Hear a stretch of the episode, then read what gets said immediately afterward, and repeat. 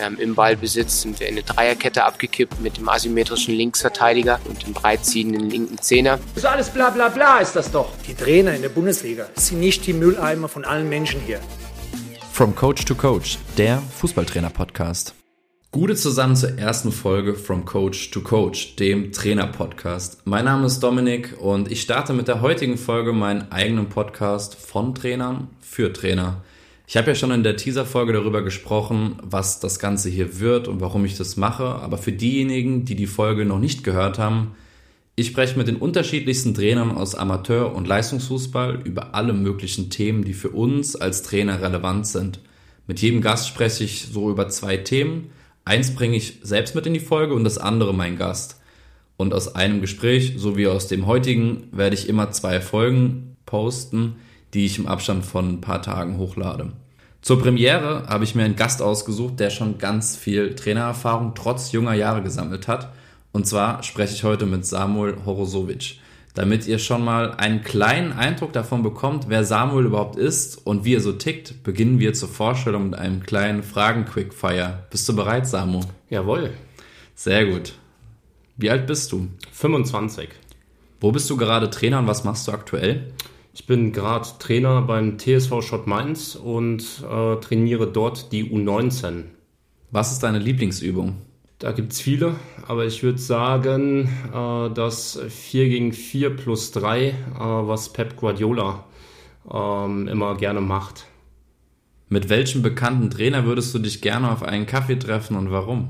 Ich trinke zwar keinen Kaffee, aber ich würde Kaffee trinken, wenn mir Pep Guardiola gegenüber sitzen würde. Warum? Weil er ja, mich einfach inspiriert hat, äh, was das Positionsspiel angeht. Trainer sein ist geil, weil?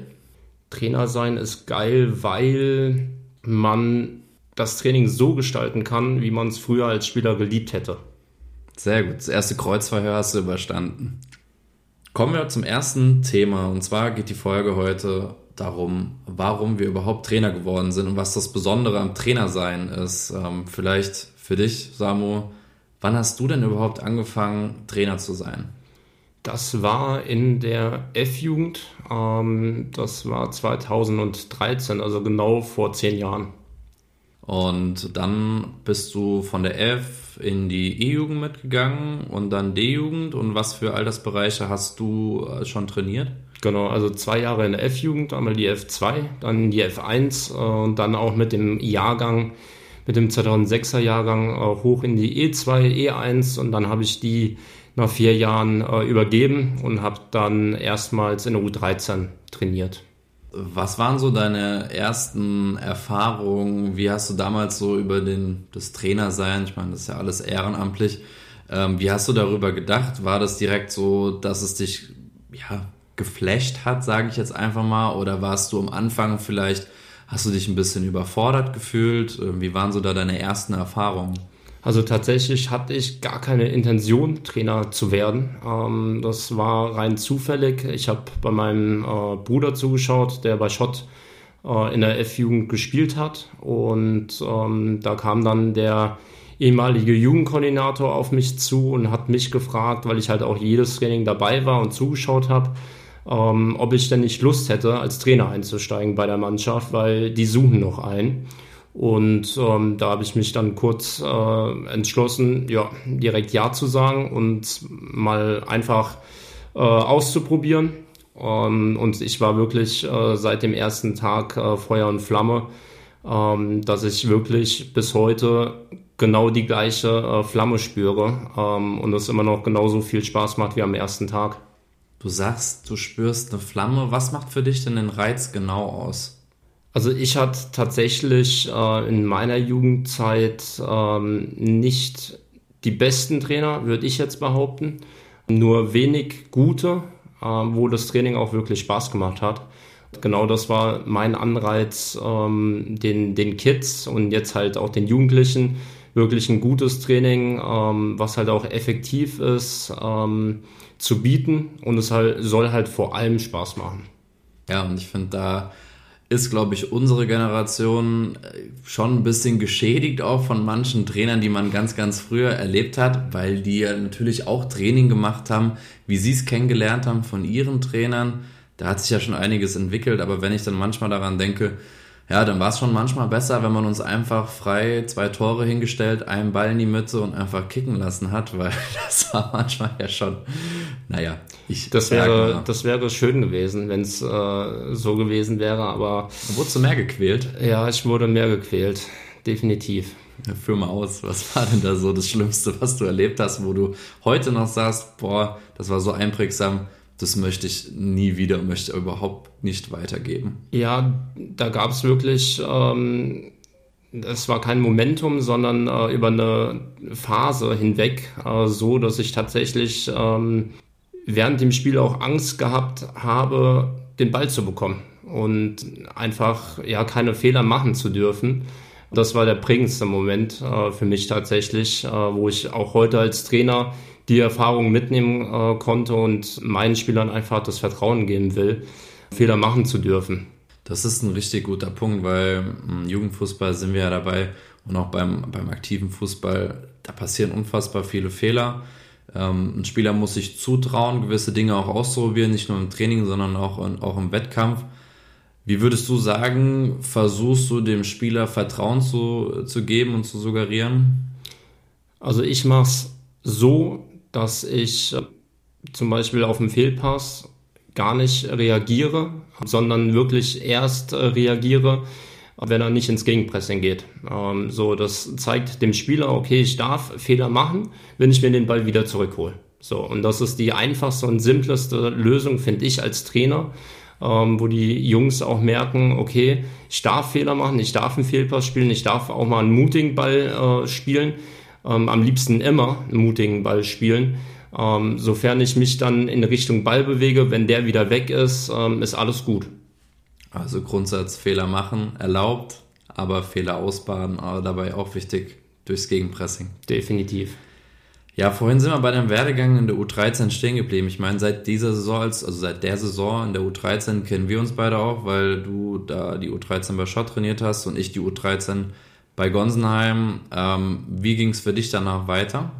Dann bin ich, jetzt muss ich selbst einmal überlegen, ähm, in die U17 als Co-Trainer äh, gegangen für ein halbes Jahr. Ähm, dann ein halbes Jahr die U15 äh, übernommen im Winter. Und genau dann das darauffolgende Jahr ähm, habe ich dann wieder meinen 2005er Jahrgang übernommen in der U15. Welches Jahr hat dir am meisten Spaß gemacht? Beziehungsweise das als eine Frage, vielleicht aber auch als zweite Frage direkt hinten dran geschlossen. Was war so die prägendste Saison für dich? Also da gab es viele, sowohl positive als auch negative. Meine ja, schönste Zeit, würde ich jetzt sagen, äh, war letzte Saison, äh, wo wir das Double in der U17 geholt haben.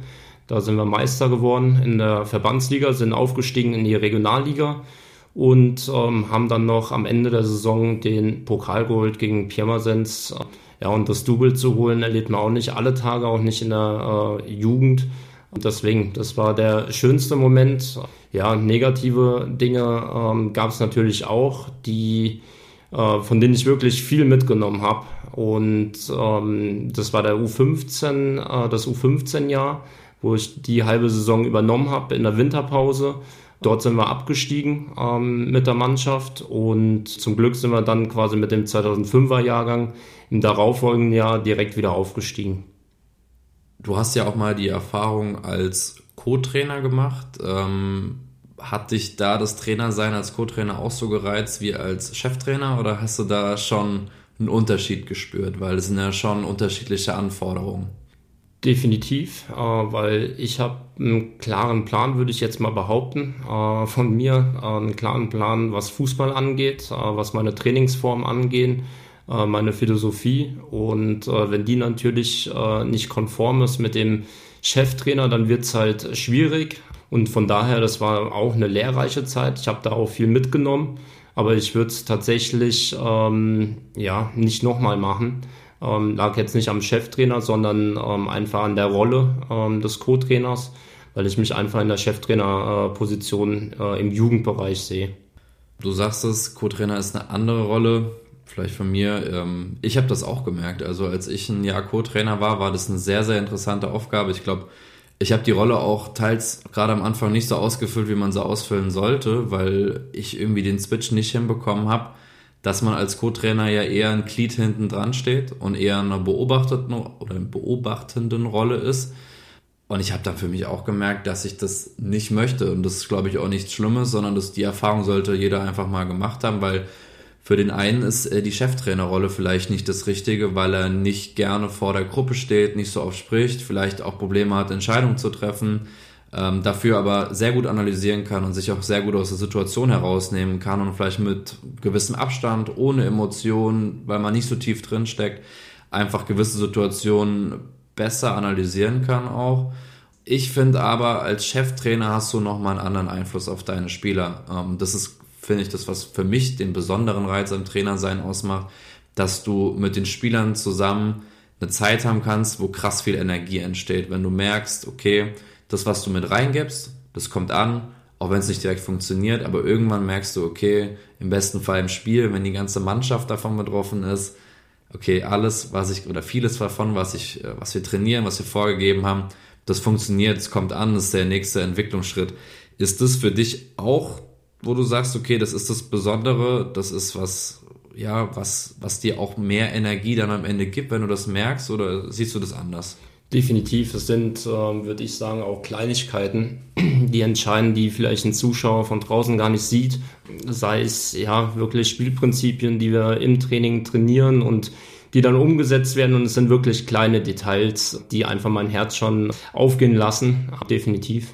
Und ich finde aber, ähm, wir haben jetzt eben gesagt, man muss beide Erfahrungen als Co-Trainer und Cheftrainer machen, aber ich fand bei mir waren die prägendsten Phasen tatsächlich auch die, wo es nicht so gut lief. Also wenn ich jetzt zum Beispiel zurückerinnere, ähm, ich glaube in der U13-Saison in Gonsheim, da haben wir bestimmt sieben Spiele gebraucht, bis wir überhaupt ein Tor geschossen haben und wir von Spiel zu Spiel mehr Torchancen rausgespielt, irgendwann halt einfach kein, also einfach kein Tor gemacht. Aber das war so die Phase, wo man echt so frustriert war und dachte, es kann es doch nicht sein und sich noch akribischer hingesetzt hat und gesagt hat, okay, was müssen wir noch ändern, woran müssen wir schrauben, bis es irgendwann funktioniert hat.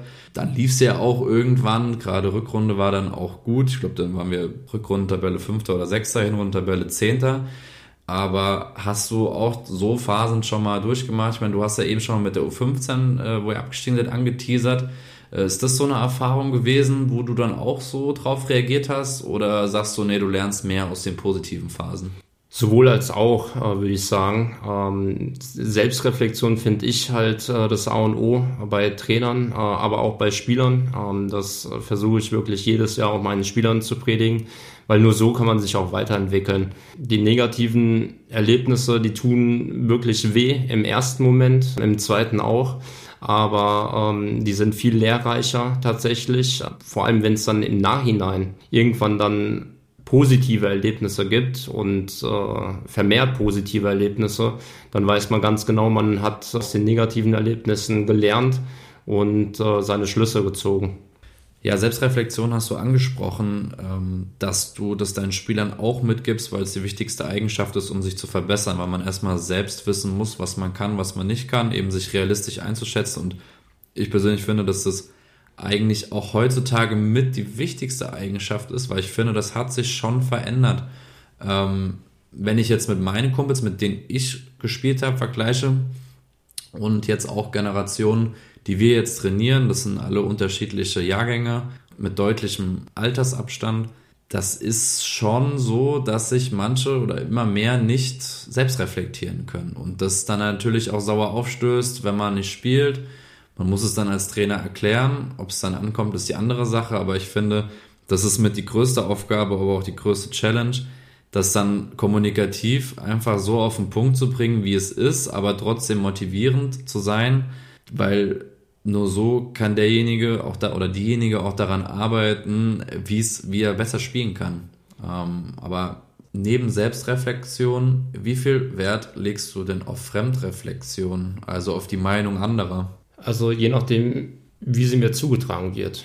Klar gibt es ja welche, wo man ähm, ja einfach auch hört, dass ja alles alles äh, Mist ist, also sei es äh, unzufriedene unzufriedene Eltern äh, etc. Das war vor allem im U15-Jahr enorm, aber auch von den Jugendkoordinatoren, die wir beim äh, TSV Schott haben, ähm, die einfach das Ganze auch sachlich dann äh, bewerten können und äh, die dir vor allem als Trainer auch Feedback geben können. Dann hast du natürlich auch dein Trainerteam, das dich quasi dann auch nochmal reflektieren kann, dir Feedback geben kann ähm, hier, das war gut, das äh, können wir noch verbessern. Und von daher nehme ich mir wirklich jede Kritik äh, zu Herzen und filter. Und ich finde, der Input von außen ist eigentlich auch mit das Wichtigste, weil ansonsten bleibst du stehen. Also klar, du kannst dich selbst weiterbilden, du kannst einen Podcast wie diesen hören, äh, andere Podcasts, Bücher lesen, neu, um neue Impulse zu sammeln. Aber am Ende musst du das ja dann auch immer transferieren, das Wissen. Und aber so die, die Arbeit an einem selbst im eigenen Beispiel, indem man dann positives wie auch negatives Feedback zu seiner eigenen Arbeit, sei es die Ansprache, sei es die Grundordnung, sei es, äh, wie man im Einzelgespräch gewirkt hat und mit einem Spieler umgegangen ist, das ist ja mit die, die beste Arbeit, wo man auch am schnellsten vorankommt eigentlich als Trainer. Und für mich persönlich hat das eigentlich bei euch jetzt bei Schott, als ich ähm, die letzten zwei Jahre bei Schott war, echt brutal viel Spaß gemacht, weil das so eine kleine Fortsetzung war wie aus der Zeit bei Mainz 05 vorher, wo man einfach durch die Vorgesetzten, aber auch die anderen Trainer und alle anderen, die da rumgeturnt sind, brutal viel Wissen bekommen hat, was man vielleicht im ersten Moment gar nicht so aktiv aufgesaugt hat, aber im Hinterkopf war und immer wieder dann aber auch ausspülen konnte auf dem Platz. Aber zurück zu dir. Ich habe gehört, dass du deine Ansprachen vor dem Team auch filmen lässt. Wieso machst du das? Ja, einfach aus dem Grund, äh, um mir Input ähm, geben lassen zu können äh, von einem, der quasi mit dem Team nichts äh, zu tun hat, ähm, also quasi ein externer, der jetzt bei den Ansprachen selbst jetzt nicht äh, jedes Mal dabei ist. Genau, da wird einfach das Handy hingestellt äh, bei den Ansprachen. Und ähm, ja, da kamen wirklich so Kleinigkeiten ähm, als, als Rückmeldung, die aber für mich im ersten Moment äh, als ja nicht wichtig, also ich habe es nicht als wichtig äh, angesehen, aber es sind Kleinigkeiten, weil derjenige ähm, ist auch mein ehemaliger Spieler und beschäftigt sich äh, mit Rhetorik und besucht Seminare. Seitdem muss ich sagen, hat man das auch in meinen Ansprachen gemerkt, weil die Rückmeldung jetzt in den Feedbackgesprächen äh, zum Halbjahr ähm, auch von den Spielern sogar kam. Das ist quasi ein Zeichen auch dafür, ähm, dass sowas definitiv auch hilft. Vielleicht ein praktisches Beispiel für die Hörer und Hörerinnen. Was hast du bemerkt oder was hat dein Coach, nenne ich ihn jetzt mal, bemerkt, was du dann auch verändert hast oder gleich geblieben ist? Also eine ganz simple Sache war, dass er bemängelt hat, die Spieler kommen in den Raum rein. Und, äh, meistens habe ich quasi eine Präsentation, eine Videoanalyse, äh, eine kurze ähm, an die Wand geschmissen. War eigentlich immer mein Desktop-Bild äh, zu sehen. Und der hat gesagt, ja, Samu nutzt doch schon die Zeit, ähm, während die Spieler in den Raum reinkommen, sich hinsetzen und bis du quasi loslegst, damit die Spieler visuell schon mal äh, ja, angeregt werden. Und äh, da habe ich ihn dann auch erstmal gefragt, ja, was meinst du denn damit? Ähm, ja, werf doch einfach ein Jubelbild ähm, als, als äh, Startbild ähm, in den Raum rein, auf den Beamer, damit die Jungs äh, direkt sehen, oh geil, guck mal, da haben wir letzte Woche gewonnen ähm, und einfach positive, positive Szenen aufzeigen. Die Spieler kamen rein, haben sich hingesetzt und haben ich glaube, fünf Minuten nur über dieses Bild gesprochen, wo ich dann auch gemerkt habe, okay, das äh, hat schon mal einen Effekt. Eine kleine Nuance, die man verändert hat, aber die direkt eine größere Wirkung hat. Definitiv. Was ich mir noch als Frage aufgeschrieben habe, ähm, und das ist, glaube ich, auch ein wichtiges Thema ähm, für alle, die zuhören, die sich vielleicht auch die Frage stellen, ähm, ob Trainer sein nicht auch was für sie wäre, wenn sie es noch nicht sind. Was sagst du, warum sollte man Trainer werden? Also bei mir war es ja so, dass ich gefragt worden bin, äh, ob ich denn gerne aushelfen möchte ähm, und als Trainer einsteigen will. Und habe mir auch nicht so die Gedanken früher gemacht, äh, mich irgendwo zu bewerben oder äh, mich in einen Verein anzuschließen, um, es einfach auszuprobieren.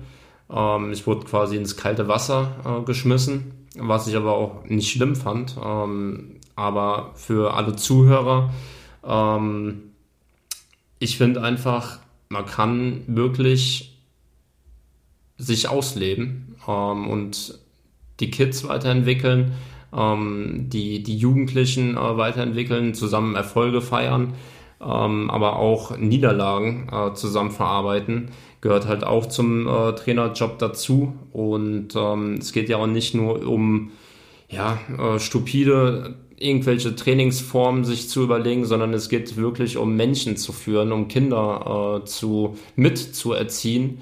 Und ähm, all das ist schon komplex, würde ich sagen, ähm, aber macht das Ganze umso spannender. Ich finde, Trainer sein um da jetzt mal den Bogen weiterzuspannen, hat früher für mich auch den Reiz ausgemacht, weil man einfach mehr selbst bestimmen konnte. Wir haben ja darüber gesprochen, dass wir nicht immer mit dem Training, was wir selbst als Spieler hatten, zufrieden waren. Und der große Punkt ist ja, ich persönlich habe früher gedacht, okay, ich lasse jetzt den Fußball spielen, den ich mir immer vorgestellt habe. Und da war auch dann teilweise Dinge dabei.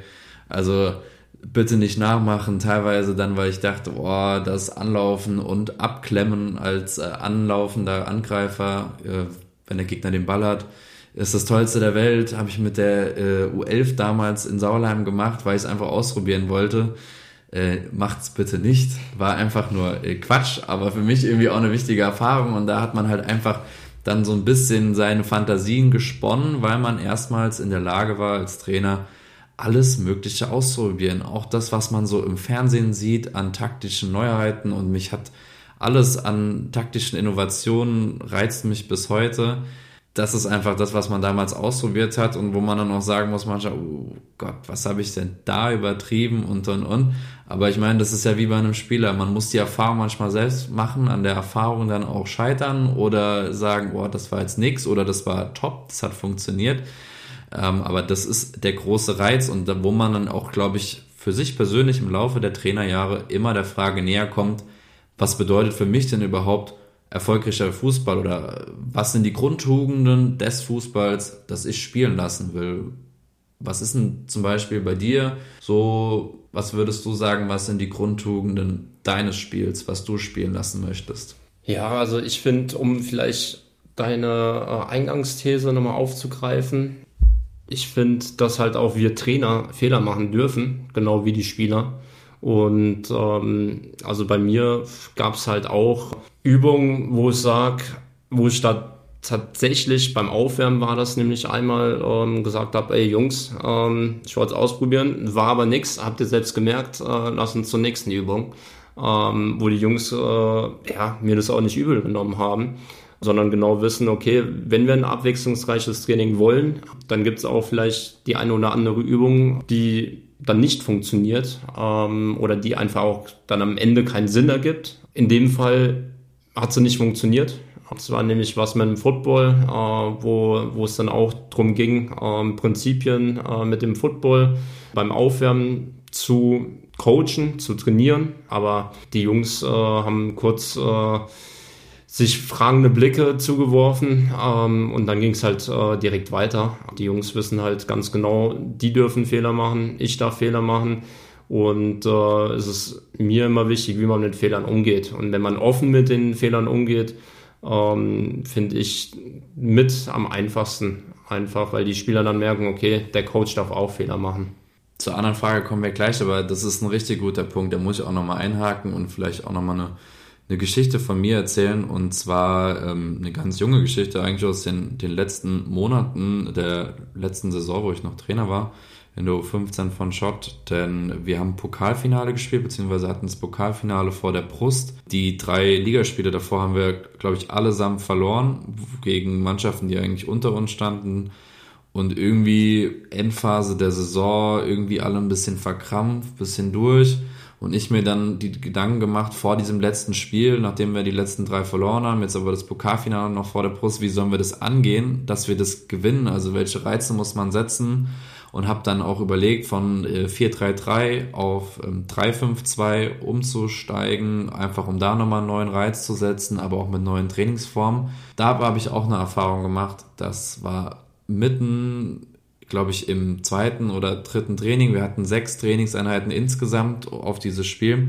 Und in der zweiten oder dritten Trainingseinheit habe ich so eine Spielform gemacht. Da ging es dann um Laufwege, um Positionswechsel, die halt in dem neuen System ganz wichtig sind und essentiell. Und ich habe gemerkt, es ist tot. Es ist keine Energie auf dem Platz. Es ist ähnlich wie in den Spielen davor, wo wir verloren haben. Und das ist ja genau das, was ich eben nicht wollte, sondern ich wollte neuen Reiz setzen, neue Energie. Ich wollte, dass die Jungs Bock haben, dass hier wirklich eine Begeisterung entsteht. Und ich habe gemerkt, das funktioniert nicht. Also ich, es lag am Ende, glaube ich, auch nicht am Übungsaufbau oder sonstigen, sondern es war in dem Moment einfach das Falsche. Und ich habe einfach gemerkt, komm, das bringt hier einfach alles nichts. Wir haben einfach alles zusammengeräumt, haben zwei Tore aufgestellt und die Jungs haben gekickt. Und danach, also wir haben ein Turnier gemacht, haben zwei, zwei Felder, vier gegen vier gespielt und da war so eine Aggressivität, so eine Begeisterung drin, wo ich dachte, wieso nicht von Anfang an so? Aber ich glaube, noch ein paar Jahre vorher hätte ich gesagt, nee, also ich habe mir das jetzt hier überlegt, das ist die beste Taktik, damit werden wir unbedingt gewinnen und ihr solltet das jetzt auch schon so äh, verstehen und durchziehen. Und das ist, glaube ich, da einfach ein Learning gewesen, wo ich sage, da muss man dann auch manchmal einfach, wenn man das Gefühl hat, das funktioniert nicht in der Übung oder im Spiel, muss man einfach den Mut haben, Sachen zu verändern und daraus einfach zu lernen. Ich glaube, das ist ja auch die Intention deiner Aussage eben gewesen. Ja, ich würde es sogar nicht nur aufs Training beziehen, sondern auch äh, auf das Spiel am Wochenende. Sei es taktische Veränderungen, äh, die, die Spieler mit einzubeziehen, weil die Jungs müssen es am Ende umsetzen. Und wenn sie nicht äh, hinter einem taktischen Plan stehen oder Bedenken haben, ist es halt schwierig. Wir hatten jetzt auch zuletzt ein Ligaspiel gegen Lautern und ähm, ich habe quasi einen Tag vorher den Jungs erst mitgeteilt, hier, äh, ich würde ganz gerne im äh, 5-3-2 spielen, äh, was wir zuvor noch nie gespielt haben. Sprich, wir haben es auch nicht trainieren können, weil wir auch zwei englische Wochen hatten. Ähm, also wir hatten dazwischen nur eine Trainingseinheit. Aber die Jungs äh, ja, haben dann gesagt, kann klappen, kann aber auch nicht klappen. Aber der größte Teil hat äh, gesagt, ja, lass uns das versuchen, weil es klingt wirklich äh, vielversprechend, was die Laufwege angehen, was ähm, der Defensivverbund angeht und äh, was das Umschaltspiel angeht. Und ich muss sagen, am Ende, ähm, klar, wir haben 3-0 verloren. Ähm, klingt jetzt erstmal ziemlich deutlich. Ähm, aber das Spiel an sich, wer da war, ähm, hat nicht so ein deutliches Spiel gesehen, ähm, was den Spielverlauf angeht, weil es hat einfach funktioniert. Äh, der Matchplan ging äh, vollkommen auf. Wir mussten dann, weil die Personaldecke ziemlich dünn war, krankheitsbedingt, ähm, auch dann noch U17-Spieler äh, ins kalte Wasser schmeißen auf äh, Positionen, die sie vielleicht auch noch nie gespielt haben. Dementsprechend kam dann auch leider das Ergebnis zustande, aber das Spiel an sich mit der taktischen Ausrichtung ähm, haben die Jungs am Ende selbst gesagt, die waren gar nicht enttäuscht äh, über sich selbst, sondern einfach wirklich über, über das Ergebnis nur, weil das Ergebnis war nicht so toll, aber das Spiel an sich, die Leistung, ähm, darauf kann man stolz sein. Und wenn man die Jungs da mit ins Boot nimmt äh, und wenn sie selbst wissen, okay, das haben wir mit entschieden, ist es, glaube ich, für einen Trainer auch einfacher.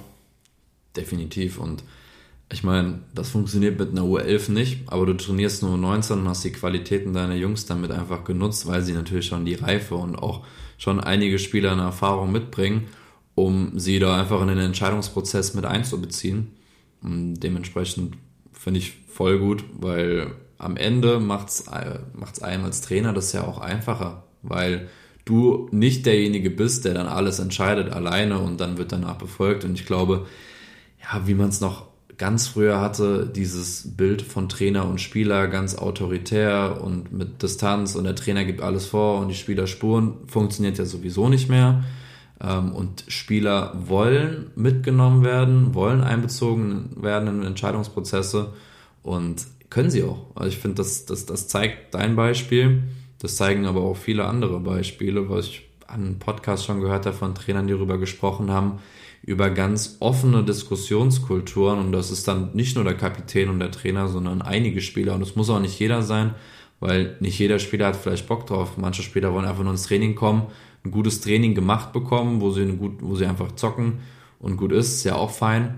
Aber äh, letztendlich die Jungs da mit in die Prozesse reinzuholen, finde ich eine gute Sache. Vielleicht abschließend zu dieser Folge, äh, ich hatte ja eben schon die Frage gestellt, äh, die, die nehmen wir jetzt mal vielleicht als Abschlussfolge, vielleicht mit einem kleinen Cliffhanger für die zweite Folge. Ähm, was macht denn dein Fußball aus, den du spielen lässt? Also mir geht es grundsätzlich um Spielprinzipien, ähm, die wir definiert haben. Ähm, diese haben wir vor zwei, drei Jahren ähm, oder sogar vor vier Jahren äh, mit dem ersten Mannschaftstrainer zusammengestellt, äh, Sascha Med. Ja, da sehe ich auch meine äh, DNA drin. Ich will nicht äh, zu viel verraten, weil ich glaube, wir haben noch einiges vor äh, in der zweiten Folge. Ähm, aber auf jeden Fall mutigen Fußball zu spielen. Mutiger Fußball, das Stichwort. Spielprinzipien, aber auch, wir werden in der zweiten Folge darüber reden, über das Thema Spielphilosophie. Ist das, ist der Begriff Spielphilosophie überhaupt noch zeitgemäß? Was gehört dazu? Und da sind wir direkt bei Spielprinzipien. Mehr dazu aber in Folge 2. Das war es erstmal mit unserer Debütfolge bei From Coach to Coach. Wenn es euch gefallen hat, lasst ein Like da, folgt uns bei Spotify und überall, wo man Podcasts hören kann und verliert vielleicht auch mal einen Blick auf unseren Instagram-Kanal, wo wir alles rund um die Podcasts und alle möglichen Trainertipps immer wieder posten. Bis zum nächsten Mal. Macht's gut. Ciao.